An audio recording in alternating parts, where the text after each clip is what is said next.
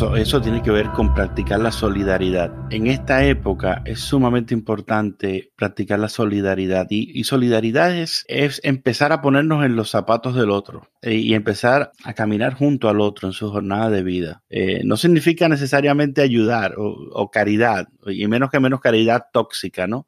Aquellas que da esperando recibir algo a cambio, un trueque. No, no, la solidaridad es la gestión humana en mirar al frente tomado de la mano con otra persona.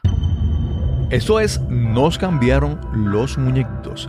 Hoy conversamos con el reverendo Rubén Ortiz y hablamos sobre los regalos que podemos hacer en Navidades, tanto a nuestros seres queridos como a nosotros mismos. Comencemos. Nos cambiaron los mi nombre es Cristóbal Colón. Soy un comunicador, un bloguero, un podcaster. Y eso es, nos cambiaron los muñequitos, porque lo único constante en la vida es el cambio. Bienvenidos a Nos cambiaron los muñequitos. Gracias por acompañarme en este episodio, el número 93. Ya Estamos cerquita en la recta final hacia el episodio número 100. Hoy conversamos con mi amigo el reverendo Rubén Ortiz. En un episodio anterior, en el 82 y en el 83, conversamos con Lizaira Hernández sobre los regalos que podemos hacer a nuestros seres queridos sin que se nos afecte el presupuesto. Hoy conversamos con Rubén sobre esos regalos especiales, profundos, que podemos hacer a nuestros seres queridos, a nuestros amigos y compañeros y a nosotros mismos, sin que nos cueste un solo centavo. Esperamos que disfruten esta conversación con el reverendo Rubén Ortiz. Y de paso, feliz Navidad. Voy a repetir un invitado que fue ocurrió hace poco, fue lo entrevisté en septiembre, pero fue una conversación tan excelente, tan profunda y enriquecedora. Y dado que estamos entrando ahora, eh, bueno, el momento de grabar este episodio, estamos entrando en la, en la, de lleno a la temporada navideña, pero este episodio, la intención es que va a salir uno o dos días antes del día de Navidad. Y entendí que nuestro invitado de hoy era el más recomendado, el más apropiado para hablar de este tema que queremos conversar hoy. Hoy regresamos a conversar con el pastor Rubén Ortiz. ¿Cómo estás, Rubén? ¿Qué tal, Cristóbal? En realidad, un gusto poder estar nuevamente aquí en Nos Cambiaron los Muñequitos. Para mí fue igual una grata experiencia el compartir a la vez anterior. Eh, dicen por ahí en el argot de aquellos que también se dedican al púlpito que bienaventurado el predicador que predica corto y bueno porque volverá a ser invitado. Entonces, yo me, voy a, me voy a acoger a eso. Y la otra cosa es que mi esposa quería volver a disfrutar de tu sonrisa. Ella escuchó varias veces el, el, podcast anterior y dice que tú tienes una manera contagiosa de reírte. Qué y bueno. Que, y que eso es uno de los mayores regalos de nos cambiaron los muñequitos. Así que síguelo cultivándonos. Fíjate, de las cosas que uno, uno aprende en el podcast. Primero que uno, uno se escucha mucho, ¿verdad? Uno edita, uno repite, uno, uno, y entonces en un momento yo me daba cuenta, yo me estoy, yo me estoy riendo como restringido. y, me he dado cuenta de eso y he aprendido a, sonreírme con mayor intención cuando hablo con las personas aquí. Eso es parte de lo aprendido. Pero Rubén, tu episodio anterior fue muy bueno. Hemos entrado en una dinámica de que yo escucho tu podcast, escucho tus episodios, tú me recomiendas personas. Hace poco escuché tu episodio eh, Familia Peregrina, que entrevistaste a Coco Freeman. Anteriormente habías entrevistado a, no recuerdo ahora el nombre, esta señora que otra pastora. Alexia Salvatierra. Exacto, sí, tiene un nombre no tan conocido para mí. exactamente, sí. Y hemos tenido esa dinámica de, yo creo que de enriquecernos mutuamente con, el, con lo que hacemos, con el trabajo que hacemos constantemente. Y de eso se trata, Cristóbal. Yo creo que para todos los que nos escuchan, el podcasting es mucho más que transmitir una señal por internet, eh, que antes se le llamaban radio y que ahora es tal vez radio bajo demanda, algunos dicen, ¿no? Eh, se trata de un movimiento de, compartir la humanidad. Y yo, yo estoy totalmente a, favor. Y el ambiente que yo he visto, por ejemplo, el que, el que nos presentó en Podcast Movement, esa, esa, esa convención de podcaster que se, se, realiza una vez al año, ese ambiente de compartir lo humano que traemos a la mesa, es, es lo que más me llama la atención de, de todo lo que es el, podcasting y tú lo estás logrando muy bien y de hecho se ha cumplido con nosotros, que no nos conocíamos y que ahora hemos llegado a ser eh, conocidos y referentes el uno del otro, ¿no? Algo que tiene el, el podcasting que es muy bueno, que yo creo que tú como pastor te debes relacionar mucho con, e, con eso y es la parte de que las personas que escuchan podcast tienen la intención, están buscando algo, ¿verdad? Es como, ¿verdad? Cuando tú predicas y tú te encuentras con esas personas que están buscando algo, tú te sientes en que estás trabajando con terreno fértil, con personas que tienen ese potencial. Y esa es la parte buena del podcast. La gente que escucha podcast está buscando escuchar cosas, está buscando aprender. No es como la radio, como mencionabas, que uno lo aprende y escucha lo que le dan. No, hay entretenimiento, no es un entretenimiento vacío. Exacto. Pero ya que estamos hablando del podcast, en después, posterior a que publicamos el último, el episodio anterior contigo, ocurrió algo en tu familia. Háblanos un poco sobre eso. Bueno, eh, sí, eh, precioso. Te comentaba que a raíz del, de que puse en una de las redes sociales el, podcast eh, en el que conversamos, me contactó un primo mío y me dice, tú te referías a la gente que está en la frontera. Tú sabes que tú tienes una primita, que es la hija de él, tienes una primita que está ahí en la frontera.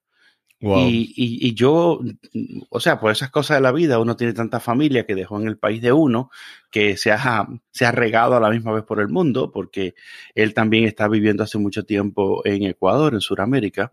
Y él me dice, mira, hablaste de unas necesidades y de una gente que está en un lugar y tú tienes una familia allí.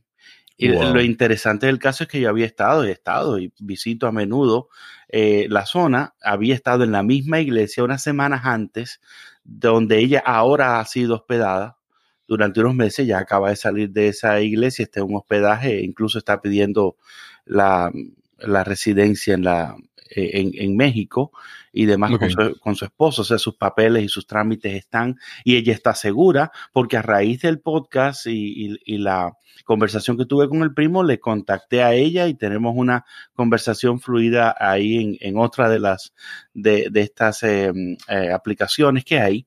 y, fue, nos cambiaron los muñequitos, quien eh, me hizo a mí salir no solamente del ambiente de trabajo, que para mí, no, tú sabes que no es trabajo, es, mi vida. Eh, cuando uno se entrega a esto y hablamos del llamado sobre eso, pues me, di cuenta que yo lo tenía en la misma familia, en la misma casa, y fue lindo. Gracias una vez más, eh, como te escribí en el correo electrónico, gracias por conectarme incluso con mi propia familia. Que, estaba este, despistado, ¿no? A veces dicen por ahí que uno se ocupa tanto de la obra que se olvida del Señor de la obra y también se olvida de los señores de la obra, ¿verdad? que somos nosotros.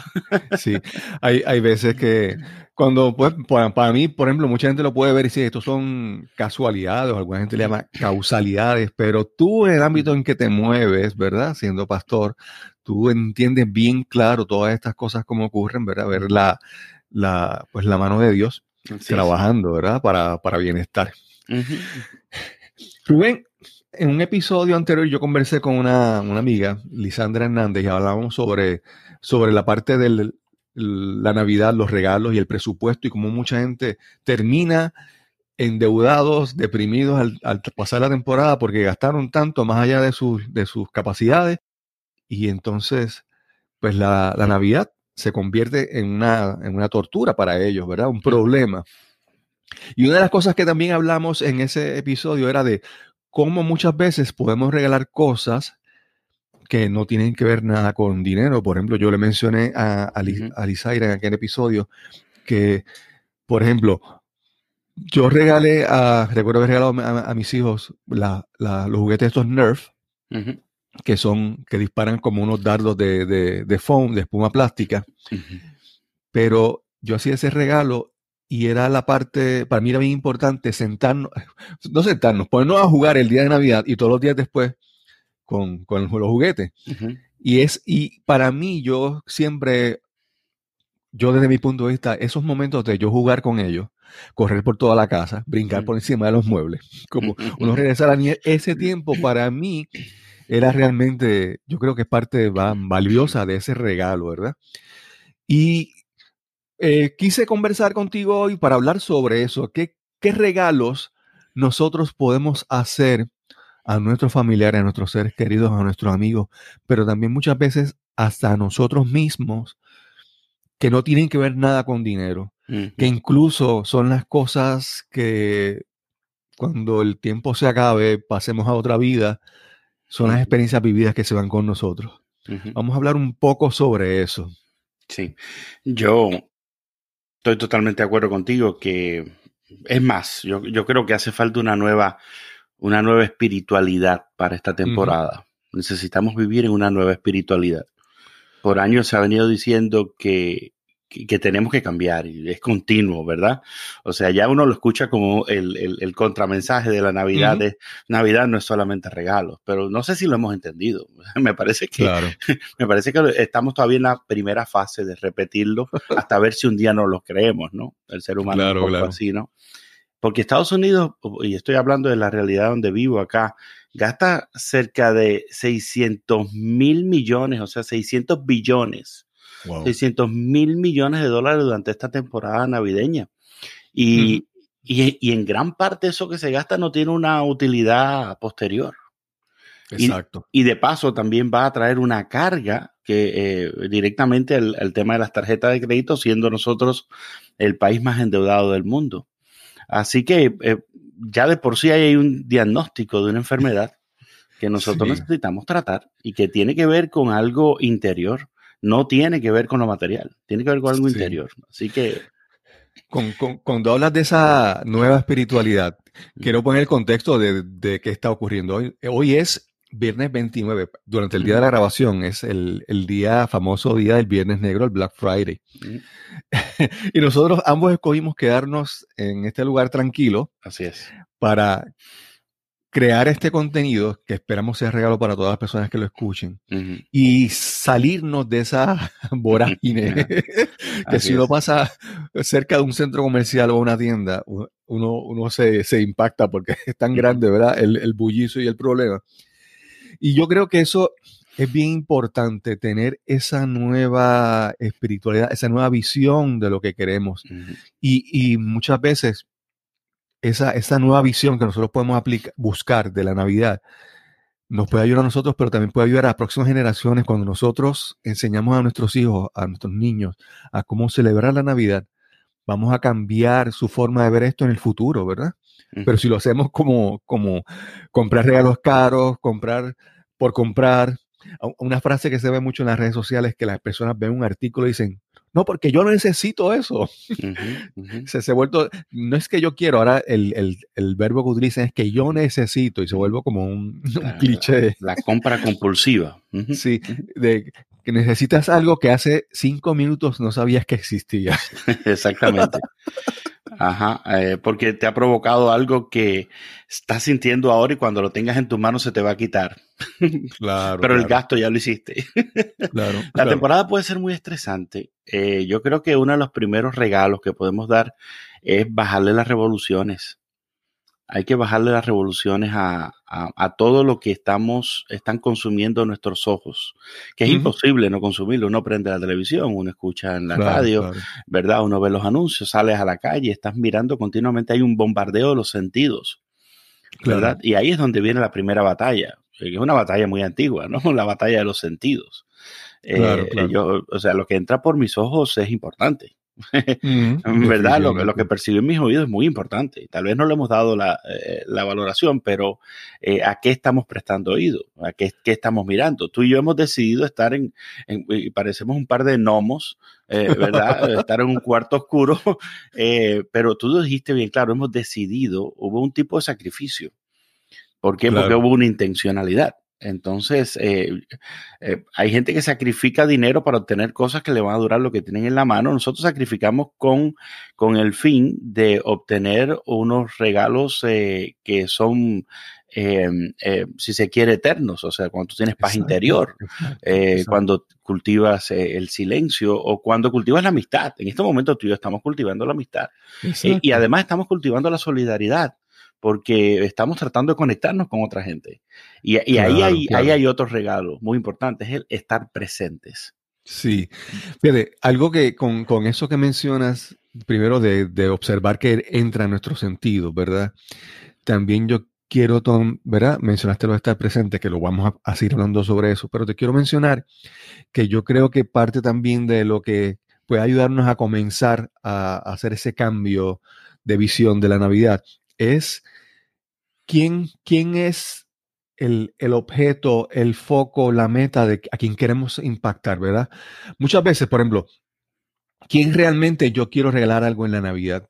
¿Quién de verdad se merece o yo quiero cuidar o cultivar su amistad, mi, mi relación con él por la Navidad?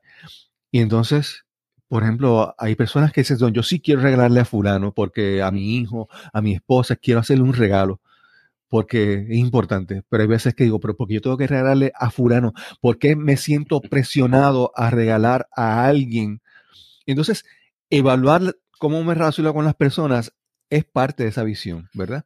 Cómo yo me, a quién yo voy a impactar en, mi, en la Navidad y cómo, de acuerdo a, la, calidad de la relación, ¿verdad? Así es. Yo tengo que estar complaciendo a, a personas, a un compañero de trabajo, y gastando dinero para, ¿verdad? Es como que evaluar mis relaciones y evaluar qué siento por las personas al momento de entrar en esa decisión de... Y en ese sentido, todas todas las relaciones son importantes. O sea, todas las relaciones son importantes, todas las relaciones tienen un valor, pero no todas las relaciones son íntimas.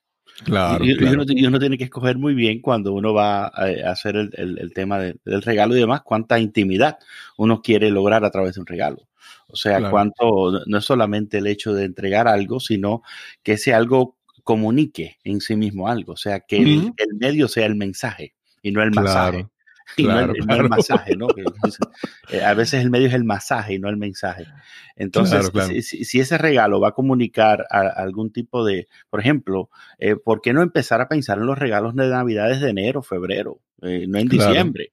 Y eso, es un tema, o sea, empezar a, ah, mira, me dijo en tal conversación tal cosa, que quería leer tal libro. no sé si lo ha comprado o no, pero le voy a preguntar y por ahí se lo voy a hacer llegar. O sea, porque me acordé el día que lo dijiste hace seis meses atrás. Hay, hay una gran bendición que tiene esta temporada y es que yo creo que, aunque exactamente Jesús ah, no nació eh, en, diciembre, y eso lo sabemos todo, esta temporada nos da la, gran eh, oportunidad de hacer en nuestro calendario gregoriano, hacer una, unas, unas vacaciones de fin de año en la cual casi nos eh, recibimos premios y nos premiamos los unos a los otros por haber terminado el calendario gregoriano, ¿verdad? Ese, es una, eh, ¿verdad? Un beneficio aparte. Así que al tener esta oportunidad hay que aprovecharla muy bien y hay que prepararse para ella durante todo el año y llegar acá. De pronto estamos ya un poquito tarde diciendo esto un día antes de la Navidad, pero eh, ¿por qué no pensar a, comenzar a pensar en términos de Navidad, a veces de vacaciones de Navidad, que, es algo muy bueno?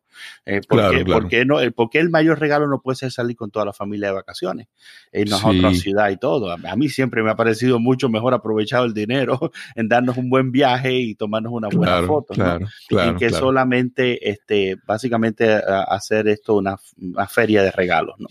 Como, como tanto paso. Con esto de los regalos, yo creo que hay que saber, yo creo que, el, que, el, que un regalo tiene varias dimensiones, varios aspectos que, que uno tiene que tomar en cuenta. Por ejemplo, un, regalo, cuando uno regala un objeto material, tiene un costo, un valor monetario, eso es parte, pero también implica, y eso tú como pastor y estando en la religión, también hay un significado, hay un simbolismo, ¿verdad? Hay veces que, por ejemplo, tú regalas flores y las flores tienen un símbolo, ¿verdad? También reflejan tu intención, ese trabajo que tú mencionaste desde enero, empezar a ver qué regalo, esa intención, ese esfuerzo, ese, ese tiempo que yo dediqué a pensar en esa persona y escoger ese regalo. Y yo creo que cuando hablamos hace un momento de eh, cuando escogemos a quién regalamos, tenemos que observar yo pienso que yo quiero regalarle a las personas que pueden darse cuenta del símbolo en mi regalo, de la intención y el esfuerzo que dediqué al regalo más allá del valor eh, económico, el costo monetario de eso. Sí, y que ese regalo va a, a multiplicarse en algo más. Por ejemplo, cuando, cuando regalamos algo que tiene que ver con arte, que tiene que ver con crecimiento personal, cuando este, a veces regalamos eh, dinero con fines específicos. Pudiéramos, este, en este caso, a veces comprar em, eh, algún tipo de, de objeto que alguien necesite para los estudios por ejemplo. Una calculadora científica para un joven es un precioso regalo en Navidad. Para un joven que está estudiando o a estudiar una carrera universitaria en la que la, va a necesitar. Este, ¿Por qué? Porque uno está multiplicando el efecto del regalo en la vida de otra persona. Claro. Y ahí, ahí, ahí hay algo clave. No es solamente entre, porque ese es el gran tema. Los regalos de entretenimiento son los que en realidad han venido a ocupar el primer espacio en este tiempo. O sea, ¿cuál es el último juego de video? Eh, ¿Cuál es el último este, gafas que puedes ver en 3D? Este, e, ese tipo de regalos tienen unos fines muy, muy cortos tienen unos espacios muy cortos, no tienen una, eh, un eco en la vida de la persona que le vaya a aportar el producir o el ser de bendición para otros, como lo podría ser el dinero para la universidad, como lo podría ser un buen libro como lo puede ser magníficamente una entrada para ver una obra de teatro, ¿verdad? Ah, una ópera, ah, ¿verdad? O sea, ¿de, qué manera mi regalo aporta a la espiritualidad, al crecimiento intelectual de esa persona? Me parece, me parece clave, ¿no? Sí, también hay algo que muchas veces no tomamos en cuenta y, estamos viendo en, una época donde tenemos un grupo grande hablando sobre el cambio climático y hay otro grupo peligrosamente mucho más grande hablando de que eso es falso, de que eso es un, engaño, ¿verdad? Y cada regalo tiene un impacto ambiental, vamos a decir así, al, planeta. Hay veces que cuando mencionaste que compramos un equipo electrónico para que una persona después ni lo mire ni lo use, cuando el, impacto de crear ese producto que tú pagaste solamente y simplemente lo ves como cuánto te costó pagarlo, pero no ves el impacto que eso tiene al planeta, para después no lo use o, lo, lo, descartes, lo botes al, en tres meses, esa forma también está afectando a largo plazo a, nuestra, a nosotros, nuestra vida y a las generaciones que siguen. Así es. ¿verdad? Eso es, hay que tener mucho. Pero sin embargo, cuando mencionaste, cuando regalas una experiencia, ¿verdad? Hablaste de, ir al cine, al teatro o, a, vacaciones, o cuando regalas cosas que se quedan dentro de ti, un libro que es más sustentable no puede ser, que es creado con papel. Cuando, cuando escoges esas cosas nuevamente, reflejas tu intención cuando mm. regalas. Gracias por mencionar, eh, Cristóbal, el tema del cambio climático. Yo es algo que yo eh, me he dado cuenta que necesito crecer y aprender mucho más. Y he estado escuchando y he estado preparando, de hecho, en nuestra organización acabamos de crear una red, ah, así como está la red latina, ahora hay una red sobre el medio ambiente en la cual yo estoy involucrado desde el principio. Dije, anótenme, yo quiero estar ahí, yo quiero hacer cosas porque eh, eh, eh, no sé por qué, si es tu caso o, lo has vivido igual, yo no sé por qué nosotros latinos vivimos tan ajenos a eso. ¿Verdad? somos, somos de, incluso aquí en los Estados Unidos son de los primeros que consumimos, de los que más consumimos. pero, pero nuestro nivel de conciencia sobre el tema del cuidado del medio ambiente todavía no alcanza a unos niveles que de verdad puedan decirse que son eh, beneficiosos para nuestra sociedad. Los latinos no estamos bien concientizado sobre ese tema. Y uno lo puede ver tan sencillo en este país cuando uno pasa cerca de un, de un mercado eh, latino comparado con un mercado de otro tipo. O sea, el, nivel de basura que nosotros botamos es mucho más. y, nosotros no aprovechamos, nosotros no reciclamos. Yo, yo he llegado a muchas casas en las cuales yo pregunto, ¿están reciclando? De hecho, con mi esposa nos lamentamos este, eh, dos meses atrás cuando la ciudad donde residimos decidió no reciclar más, porque era mucho más costoso para ellos. E incluso eh, dijimos, tenemos que mudarnos de aquí porque hemos empezado, hemos empezado a, tener un mayor, mayor conciencia sobre eso, eh, bastante tarde, porque yo tengo 47 años de edad, bastante mm. tarde. Y, yo, y yo me lamento de eso porque, de hecho, el daño que le hemos hecho al, al planeta en este mismo momento ya es irreversible. Sí, definitivamente, definitivamente. Fíjate, eh, o, sea, hay, hay, para muchos otros programas. Yo creo que lo puedes tratar. Y por favor, trátalo con otra gente para yo aprender, porque necesito aprender eso. Estás escuchando Nos cambiaron los muñequitos. Este es el episodio número 93 y conversamos con el reverendo Rubén Ortiz. Te iba a mencionar que cuando hablaba sobre la comunidad latina, cuando pues, asumo que conoces la famosa pirámide de necesidades de Maslow. Cuando por ejemplo, entiendo que mi forma, ¿verdad? Tú me podrás aclarar más sobre eso, trabajas más con esa comunidad. Y, pero desde mi punto de vista, yo pienso que la comunidad latina en Estados Unidos está emigrando a Estados Unidos porque tiene unas necesidades básicas que quiere, eh, ¿verdad? Eh, proveer, satisfacer. Y, cuando hay personas que están pensando mucho todavía en, en, cómo ganar dinero para sobrevivir o cómo para progresar, pues se le hace difícil pensar en otras cosas, vamos a decir, más complicadas, ¿verdad?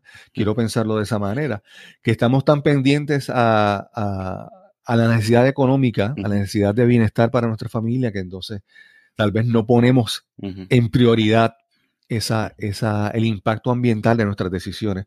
Y esperamos que eso pronto, ¿verdad?, vaya progresando.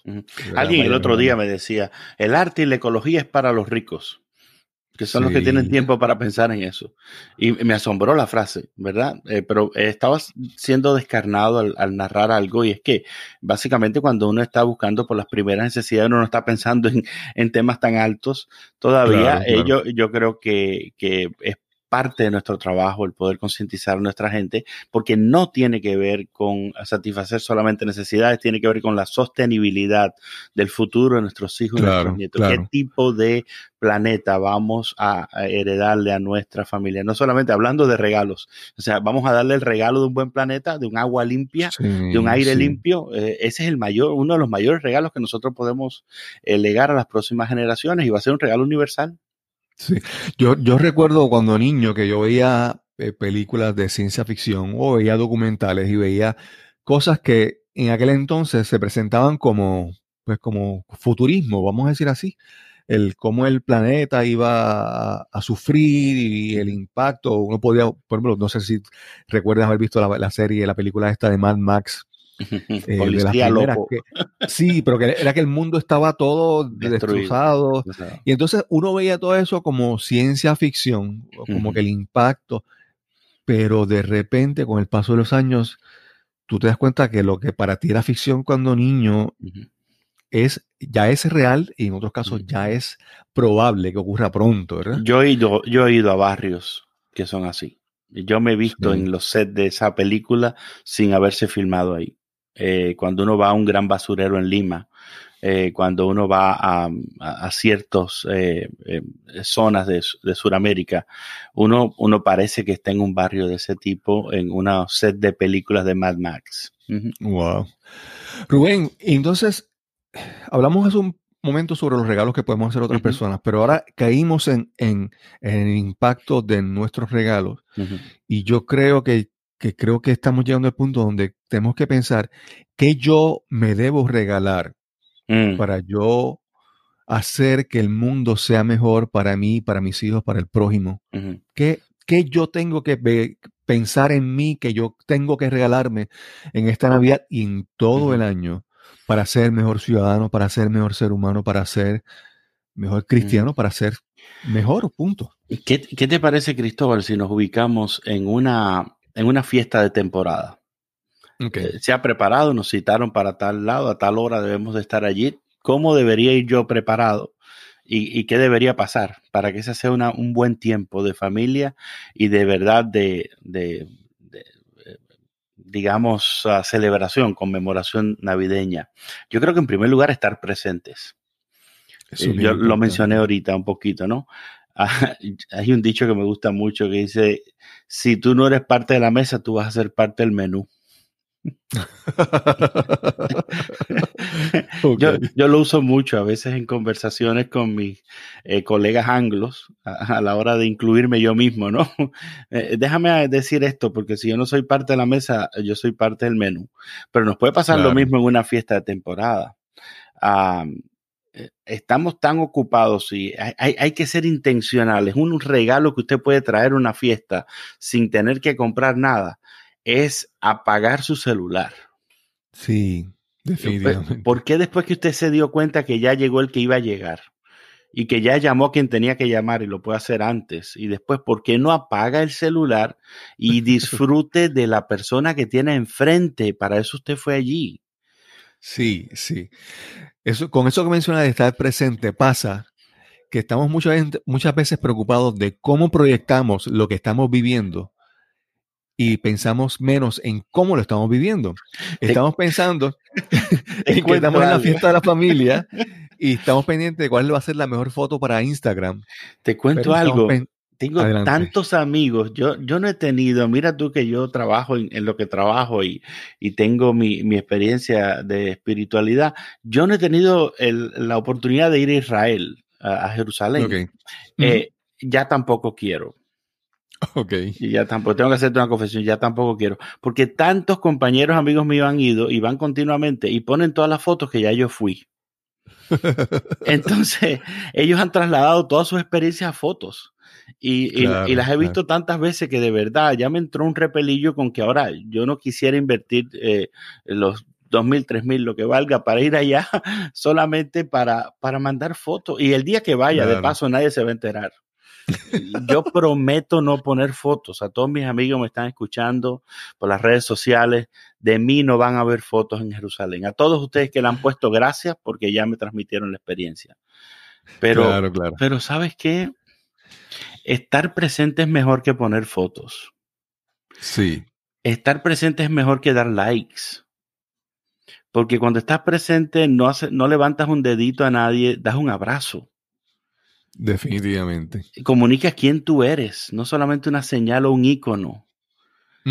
Eh, eh, a mí hay una frase que me, que me, fascina porque la gente está a veces tan preocupada de cómo se vio el año pasado, qué pasó, o cómo lo hicieron el año pasado y cómo va a ser el año que viene, que ni siquiera está en ese momento. Y Omar Khayyam, que es un poeta persa, decía, no te preocupes por el ayer porque ya ha pasado, no te angusties por el mañana porque aún no llega. Pide pues, decía él, sin nostalgia ni esperanza tu única posesión, el instante. Sí, sí. Poderosa esa, esa, esas palabras. Fíjate, algo que yo he aprendido en el podcast, porque principalmente mi podcast son conversaciones, yo he aprendido el poder de una buena conversación. Mm. Y, son las, estoy hablando de las conversaciones que grabo para transmitir en mi episodio, pero también son las conversaciones que, que yo he aprendido a tener con, muchas personas buscando conocer y, tener personas para entrevistar en mi podcast. Pero he aprendido, te, digo, por ejemplo, hace, hace unos días en mi oficina salgo a una pequeña cocinita y había un señor que según yo le escucho como él está hablando, no lo miré, pero según yo escucho cómo se está refiriendo, él es ciego. y, él menciona, yo activé el horno de microondas y él escuchó el sonido y él habló sobre el microondas. Pero yo sé que no lo está viendo, yo sé que lo está escuchando. Y entonces ahí empiezo a ponerle conversación a él. Y y porque me atreví a hablarle con él, con él el Señor resulta que, que es de mi, conoce gente de mi pueblo, es de un pueblo cercano al mío, tiene un programa de radio y conversamos tanto en, mm. cuatro o cinco minutos. Y yo he descubierto que el poder de conversar con alguien para mí es poderoso porque tú no te imaginas qué historia, qué cosas hay en esa persona que pueden enriquecer tu vida. Así es. Para mí eso es importante. Precioso. Eso tiene que ver con practicar la solidaridad.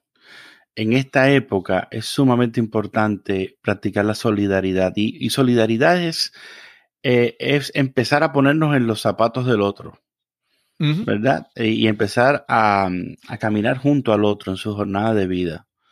Eh, no significa necesariamente ayudar o, caridad, y menos que menos caridad tóxica, ¿no? Aquellas que da esperando recibir algo a cambio, un trueque. No, no, la solidaridad es la gestión humana en mirar al frente tomado de la mano con otra persona. Sí, qué ¿verdad? Eh, y, esa, esa solidaridad en este tiempo es tan, pero tan necesaria porque hay tanta gente que está sola. Exacto. Y, lo que tú has mencionado, de dedicarle, es uno de los mayores regalos, dedicarle un tiempo para escuchar, por ejemplo, el arte de escuchar. ¿Cómo puedo incrementar en esta temporada mi eh, percepción o mi intencionalidad en escuchar a otros? Sí. Algo que yo aprendí hace muchos años en un libro de Dale Carnegie, él hablaba eh, o por lo menos yo lo recuerdo, lo interpreto así, y es que todas las personas tienen un tema que cuando tú le pones ese tema, ese tema es lo que les causa pasión y empiezan a hablar. Así es. Hay personas que son muy calladas, y tú le hablas y no te, no te responden, pero hay personas que tú te acercas y le pones un tema, por ejemplo, le puedes preguntar sobre su familia, sobre sus hijos. Algunas personas cuando le eh, comienzan a hablar de sus hijos, cambian su personalidad, empiezan a brillar y, descubriste cuál es el tema que esa persona le cambia el día. Y si, la persona, y si la persona es de tercera edad, los nietos. Tú tocas los nietos y te ganaste el cielo. y eso tiene que ver con otros regalos más. Así que hablamos de practicar la solidaridad. Ah, hablamos también de incluir a otros, ¿verdad? A otros y otras que no son parte de nuestro círculo uh, común. Por ejemplo, en las fiestas, cuando uno llega ahora, nos volvemos a ubicar, nos volvemos a ubicar en, el tema de la fiesta que conversamos ahorita. Eh, ahí uno llega a una fiesta y si la fiesta es grande, hay grupitos. Y uno se va a dar cuenta al mirar así, al hacer un, paneo completo de la fiesta, se va a dar cuenta que hay gente que está aislada. El ser intencionales en acercarnos a ellos, ya bien sean jóvenes de otra generación, ya bien sean personas que pertenecen a otro tipo de comunidades, eh, ¿verdad? A veces son comunidades marginadas y lo encontramos con personas que son de la comunidad LGBTQ, e, etcétera, este, que, que son personas que no encajan esas personas que normalmente no encajan o no los hemos hecho encajar en nuestros círculos, ¿verdad? Pero están ahí porque son familia y en la familia latina incluimos a todos, eso sí es bueno de nosotros. Y bueno, ¿por qué no acercarnos a esa persona? ¿Por qué no tratar de conocer? A ver, eh, es un regalo que yo me quisiera dar en, esta, en estas navidades. ¿Por qué no tratar de conocer la realidad de una persona que no es mi realidad? Como, sí, sí. O sea, ¿por qué no, no saber cómo es la vida de una persona transgénero, por ejemplo, en esta época? ¿Verdad? Escuchamos las noticias de que tienen de los más altos índices de violencia en, toda América Latina, las personas que más han sido asesinadas, que han sido, eh, ¿verdad?, violentadas. ¿Por qué no acercarnos a una persona así y escuchar su historia sin juzgar? ¿verdad? Sin juzgar, o sea, escuche, por favor, no, no empiece a dar consejos. esta, esta, temporada no es para caerles con predicaciones a la gente en la cabeza. Este, recordemos, Navidad es encuentro no es discurso, Navidad no es lavado de cerebro, Navidad es encuentro. Qué bueno, me gustó esa frase, Navidad es encuentro, no es discurso.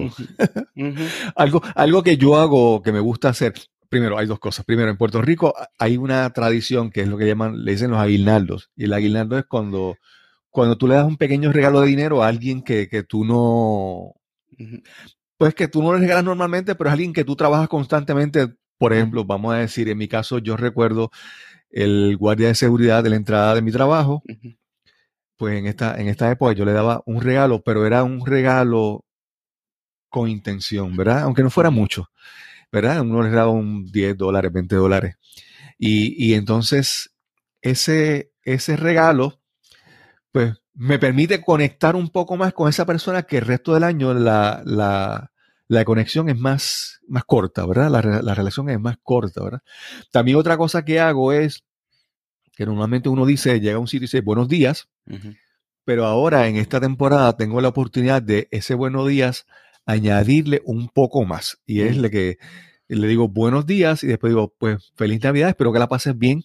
Mm. Y esas cuatro, cinco, seis, diez palabras que yo añado es un pequeño regalo. A veces son el inicio de una conversación, pero otras veces son simplemente cinco segundos adicionales que le dediqué a esa persona, el, que me atiende en una tienda, el que me despacha la gasolina en la estación de gasolina. Eh, son pequeños regalos buscando acercarnos más a cada persona. Así es. los pequeños grandes regalos porque de esas pequeñas conversaciones a veces de ascensor han nacido grandes amistades. Hay gente que se conoce por ahí hasta se casan entre ellos y con familia. Todo comienza con una pequeña frase y el, el, mayor regalo es el de encontrarnos con el otro. Ah, siempre, siempre va a ser. Y Navidad es encuentro. Una de las cosas que más yo busco en mi vida, que más disfruto, son esos pequeños encuentros. Por ejemplo, hace, hace unos días fui a un, a un sitio, iba a celebrar con mi esposa, qué sé yo, el aniversario, y fuimos a desayunar a, un sitio, a un restaurante, a un lugar. Y es un sitio que es muy concurrido y tuve que, había valet parking, estacionamiento, ¿verdad? Que te ayudan, tú dejas tu vehículo. Y cuando terminamos, empiezo a hablar con el muchacho que estaciona los vehículos. Resulta que el muchacho es de mi barrio, no de mi barrio, de mi pueblo. Que el dueño del restaurante eh, la dueña, su papá es de mi pueblo y le dio a su hija ese negocio y la ayudó, a crear su... Y en cinco minutos conocí tanta historia simplemente porque quise conversar un poco más, hablar un poco más. Y entonces eso me demuestra esos, esos encuentros. Me dices, wow, estamos más conectados de lo que yo pensaría. Así es. También nuestra cultura está en riesgo, yo pienso, Cristóbal, cuando nosotros no hemos privilegiado la manera en cómo nos llegó todo el conocimiento que fue a través de una forma oral. Eh, hay, una parte de nuestra cultura que está en riesgo. Eh, yo valoro mucho las, y tú también, las tecnologías. De hecho, por eso estamos aquí conversando, por el tema de las tecnologías. Pero sacar la cara de la pantalla y empezar a conversar con el otro nos va a aportar lo que nos está faltando. Eh, yo creo que la humanidad ha hecho como esos golpes de péndulos. Nos fuimos tanto al otro lado tecnológico y es tiempo de empezar a recuperar la oralidad nuevamente la manera de comunicarnos y el, reconstruir historias, la narrativa de nuestras historias, que son las que en realidad nos hacen volver a, vivir espacios, a recordar y agradecer. Sí, eso que tú mencionas de las historias, a mí siempre me, me apasiona, ¿verdad? Porque yo vengo de un pueblo pequeño, mi familia era pobre, yo en mi casa no había televisión y, las noches nos pasábamos sentados en el balcón de la casa conversando. Y había un vecino que se llamaba Don Críspulo, tenía sobre 80 años. Y Don Críspulo era el, storyteller, era el que contaba las cosas. Contaba historias, contaba muchas cosas. Y, y esa era parte del, del, ¿verdad? Escuchar sus historias. Pero hay algo importante en eso, que es lo que quiero a donde voy. Es que cuando en nuestra cultura, eso, esas personas que son los narradores, los cuentistas, los que comparten la historia de, la comunidad, son personas que, tienen, que tenían originalmente una, un standing, una confianza, una reputación que tú querías escuchar sus historias, tú querías y confiabas en lo que él te decía. Porque en el barrio también se, se regaba, decía, pues no, fulano cuenta cosas, pero fulano es un, embustero o inventa las cosas. Pero las personas que contaban y eran las fuentes confiables de información, de historias, de cultura, eh, ese, e, era como que su reputación, ¿verdad? los acompañaba y los precedía. Y estamos viendo unos tiempos donde eso se pone en duda. Ahora no es tan solamente lo que escuchamos, las historias que nos cuentan, tenemos que constantemente evaluar esa persona que me está contando esto realmente, Así es. ¿verdad?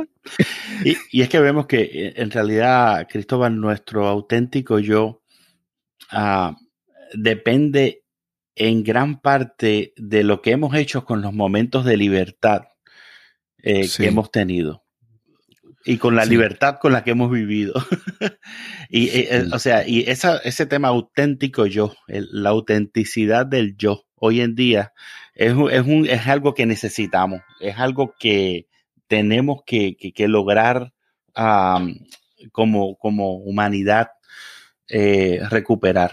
Eh, ¿Quiénes somos? Eh, y es una pregunta que tiene que hacerse todo el mundo. Es una, es una gran pregunta de paso de Navidad. ¿Quién soy yo? ¿Quién soy yo? ¿Cómo, no solamente cómo, cómo se proyecta este, e, esta imagen hacia otros, sino quién soy yo auténticamente. Por eso la Navidad también es un buen tiempo para la reflexión personal. Que de hecho, eh, sucede que la Navidad también es el gran reto para personas que viven en depresión. De hecho, esta época aumenta la cantidad, ha aumentado la, la cantidad de suicidios. Eh, en todo el mundo, producto de que mucha gente está ocupada de cosas hacia afuera y muy poca gente está hacia adentro. Y aquellos que están reflexionando o están viviendo dolores lo viven solo porque todo el mundo anda en su propia pantalla, ¿no? Ah, así que el auténtico yo que tú decías, o sea, aquel que hace las historias, aquel a quien le creemos, aquel que nos narra la, vida o nos, nos da una cosmovisión del mundo que está a, nuestro alrededor, busquemos a esas personas, quiénes son esos contadores de historias y, conversemos con ellos, aprendamos de ellos o convirtámonos en uno de ellos. Claro. Sí, yo nuevamente de esa frase la voy a seguir usando en la parte de que la Navidad es más encuentro y menos discurso, ¿verdad? y ese encuentro es encuentro aún con nosotros mismos. Es con buscar quiénes somos. Es, es tratar de evaluar si esa historia que yo cuento, si ese discurso que tú dices, realmente refleja quién soy yo. Si soy auténtico en mis palabras, si soy auténtico en mis intenciones. En, en, tanto tiempo, en este tiempo de fake news y redes sociales donde la gente parece que viven felices, pero no, no, es más importante quién soy yo, que yo me encuentre a mí mismo, que a lo que yo diga que yo soy. Así es. Eh, hay un, maestro de la espiritualidad y un patriarca de la iglesia ah, de siglos que dijo, la gloria de Dios es un ser humano que sea auténticamente vivo que esté auténticamente vivo. o sea, que sea auténticamente ese yo. E, eso es la gloria de Dios. O sea, a veces buscamos de verdad y vemos esos cánticos que nos quieren reflejar un cielo que no vemos, eh, pero, pero que sí, eh, pero que está dentro de nosotros y que no hemos descubierto. ¿verdad? Y esa eh, Navidad es eso, por eso decimos los cristianos que Cristo vuelve a nacer cada vez que una persona se reencuentra con su propósito divino y se reencuentra con su llamado, ¿verdad? Y se reencuentra con su auténtico yo, porque fue creado para eso fue creado para encontrarse consigo mismo y para reconocer su, eh, la, divinidad dentro de sí mismo. Sí, el asunto es que cuando alguien no sabe quién es, cuando tú no sabes quién es tu auténtico yo, tú pensando, pensando como en, en, ¿verdad? En conceptos puramente religiosos, ¿verdad? Yo, yo, yo me crié católico y fui muy activo, fue, fui monaguillo y fui, pues durante toda mi juventud fui muy activo en la iglesia religiosa, ¿verdad? Pero entonces, si tú no sabes quién tú eres, tú estás abierto a cuantas personas quieren amoldarte, a tentaciones, a gente que quieren manipularte. ¿Verdad? Eh, eh, hay, una, hay, una, frase que yo uso mucho que dice, el que no sabe para dónde va, no, el que no sabe de dónde viene, no sabe para dónde va. Y lo que es peor, cualquier camino le sirve. Sí. ¿Verdad? la, vida de cualquier persona me da, me da lo mismo y la puedo imitar porque no sé quién soy. Sí, sí, sí. Hay una canción del, del, famoso ex Beatle George Harrison, que de los Beatles era, el como, era uno de los más como que espirituales, en su contenido y en sus palabras. Y había una canción que se publicó a él posterior a su muerte, salió publicada, y decía, If you don't know where you're going, Any road will take you there. Si no sabes a dónde vas, cualquier camino te va a llevar ahí. Y la vida es, verdaderamente, es verdaderamente eso, es vida. Es la acumulación de esos momentos en los cuales el yo más profundo mío se va revelando poco a poco, si es que nosotros estamos dispuestos a verlo. Claro. Y eso yo, yo creo, yo creo que ese yo para mí yo pienso que ese es el mayor regalo que tú, te, que tú puedes recibir en tu vida, es descubrir quién tú eres. Y cuando, porque cuando tú descubres eso, tú descubres también cuál es tu propósito, quién soy y para qué estoy aquí. Ese es el regalo, en inglés dirían, the ultimate gift. El regalo, el regalo más grande que puedes recibir es poder conectarte con, contigo, con, con, tu propósito de vida. Eso, asumo que eh, tendrás muchos ejemplos en la Biblia de, cuando, cuando los profetas descubren para qué están, para qué vinieron. Ese es el regalo más grande, ¿verdad? De hecho, esa es una de las, con propósito. De hecho, es una de las más, grandes declaraciones de Jesús. Eh, Jesús continuamente dice que él sabe quién es él. ¿Verdad? Y, no, y, no se deja empujar de un lado ni de otro a que sea algo que él no es, ¿verdad? Los discípulos lo tratan continuamente de empujar, los romanos tratan de sacarle cosas de él, los judíos ortodoxos, o, ¿me entiende? La, de la tradición judía tratan de, o sea, todos los sistemas tratan de jugar con él. Y incluso su mamá un día le dice, mujer, ¿qué tienes conmigo? Le dice a su, propia, ¿verdad? su propia venerada madre hoy en día, ¿verdad? O sea, mujer que tienes conmigo, o sea, eh, yo sé a lo que he venido, yo sé cuál es el propósito, yo sé a dónde voy. No, eh, ¿verdad? No le digas nada, a, no, no hables sobre esto con otras personas porque vas a romper mi propósito, vas a acabar con mi propósito. Claro, claro. Lo que se llama el secreto mesiánico, ¿no? Hay, hay tantas y tantas claves que vemos en la vida de, de quien celebramos, se supone, en Navidad, ¿verdad? Porque no hemos hablado de ese tema, que el tema religioso pasa solamente por hablar de un niño y no de una persona auténtica completa que es Jesús. Claro, claro. Sí, sí.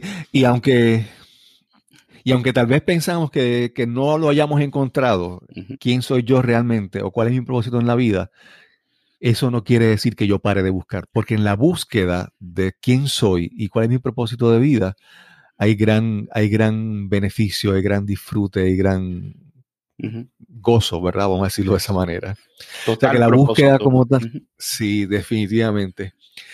Rubén, eh, siempre, siempre, yo, yo, me siento tan afortunado de tener, de tener la oportunidad de conversar, de tener estas conversaciones y compartirlas con personas que también se beneficien, porque realmente, eh, yo, como te digo, yo no quiero menospreciar a, a personas que conozco, que cuando que las conversaciones son, pues, quién ganó el partido de fútbol o cuántos goles hizo el, otro partido, el otro equipo, o de la NBA, el baloncesto, o, o del nuevo carro, vehículo que lanzó Tesla o lo que sea. Así es. Sí, esas cosas son chéveres, pero, pero estas conversaciones, ¿verdad? son, son nuevamente instrumentos para descubrir quiénes somos. Eh, y nuevamente la frase que, te la voy a robar. Me siento como que confesándole un delito a un pastor. voy a robar tu frase porque Navidad es más discurso, pero más encuentro y menos discurso.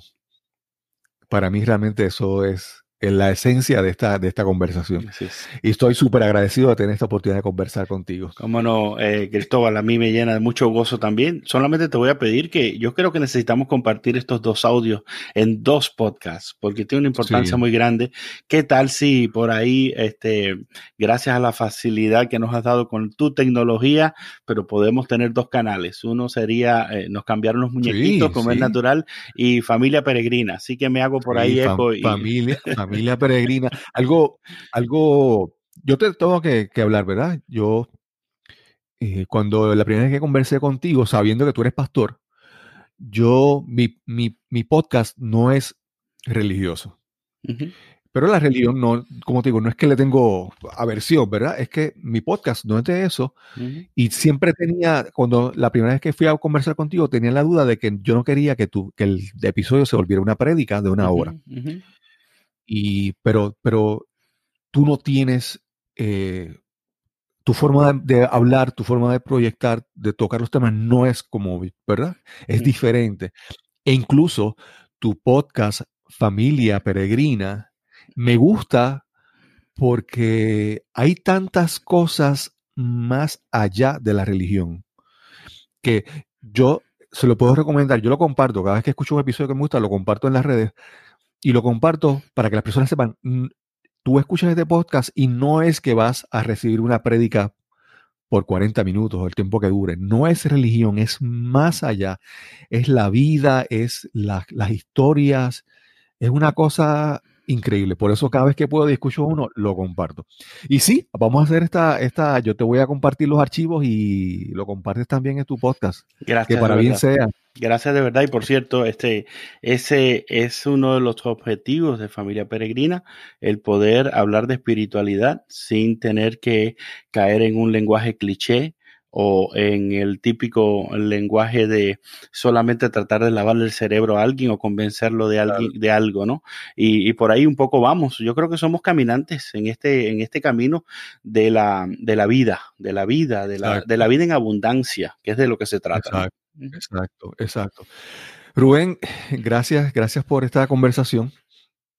Y, después te voy a compartir los episodios, el, material para que lo puedas incluir en tu podcast. Gracias, Cristóbal. Gracias a ti. Y, feliz Navidad. Feliz Navidad para ti. desde Feliz Navidad, no desde la frase que repetimos constantemente. Feliz Navidad, sabiendo todo lo que hablamos, de lo que hablamos sobre lo que es la Navidad. Feliz Navidad desde el encuentro. Sí, sí. Gracias. Y sin más que añadir, nos encontramos en el próximo episodio de Nos cambiaron los muñequitos. Gracias a Rubén por esta excelente conversación que tuvimos en este episodio de hoy. Ambas, en ambas ocasiones que he conversado con Rubén han sido realmente experiencias profundas, enriquecedoras, experiencias, experiencias que realmente quiero repetir en mi vida. Y esperamos que así haya sido para ti. Y recuerda, citando las palabras de Rubén, que la Navidad es más encuentro y menos discurso.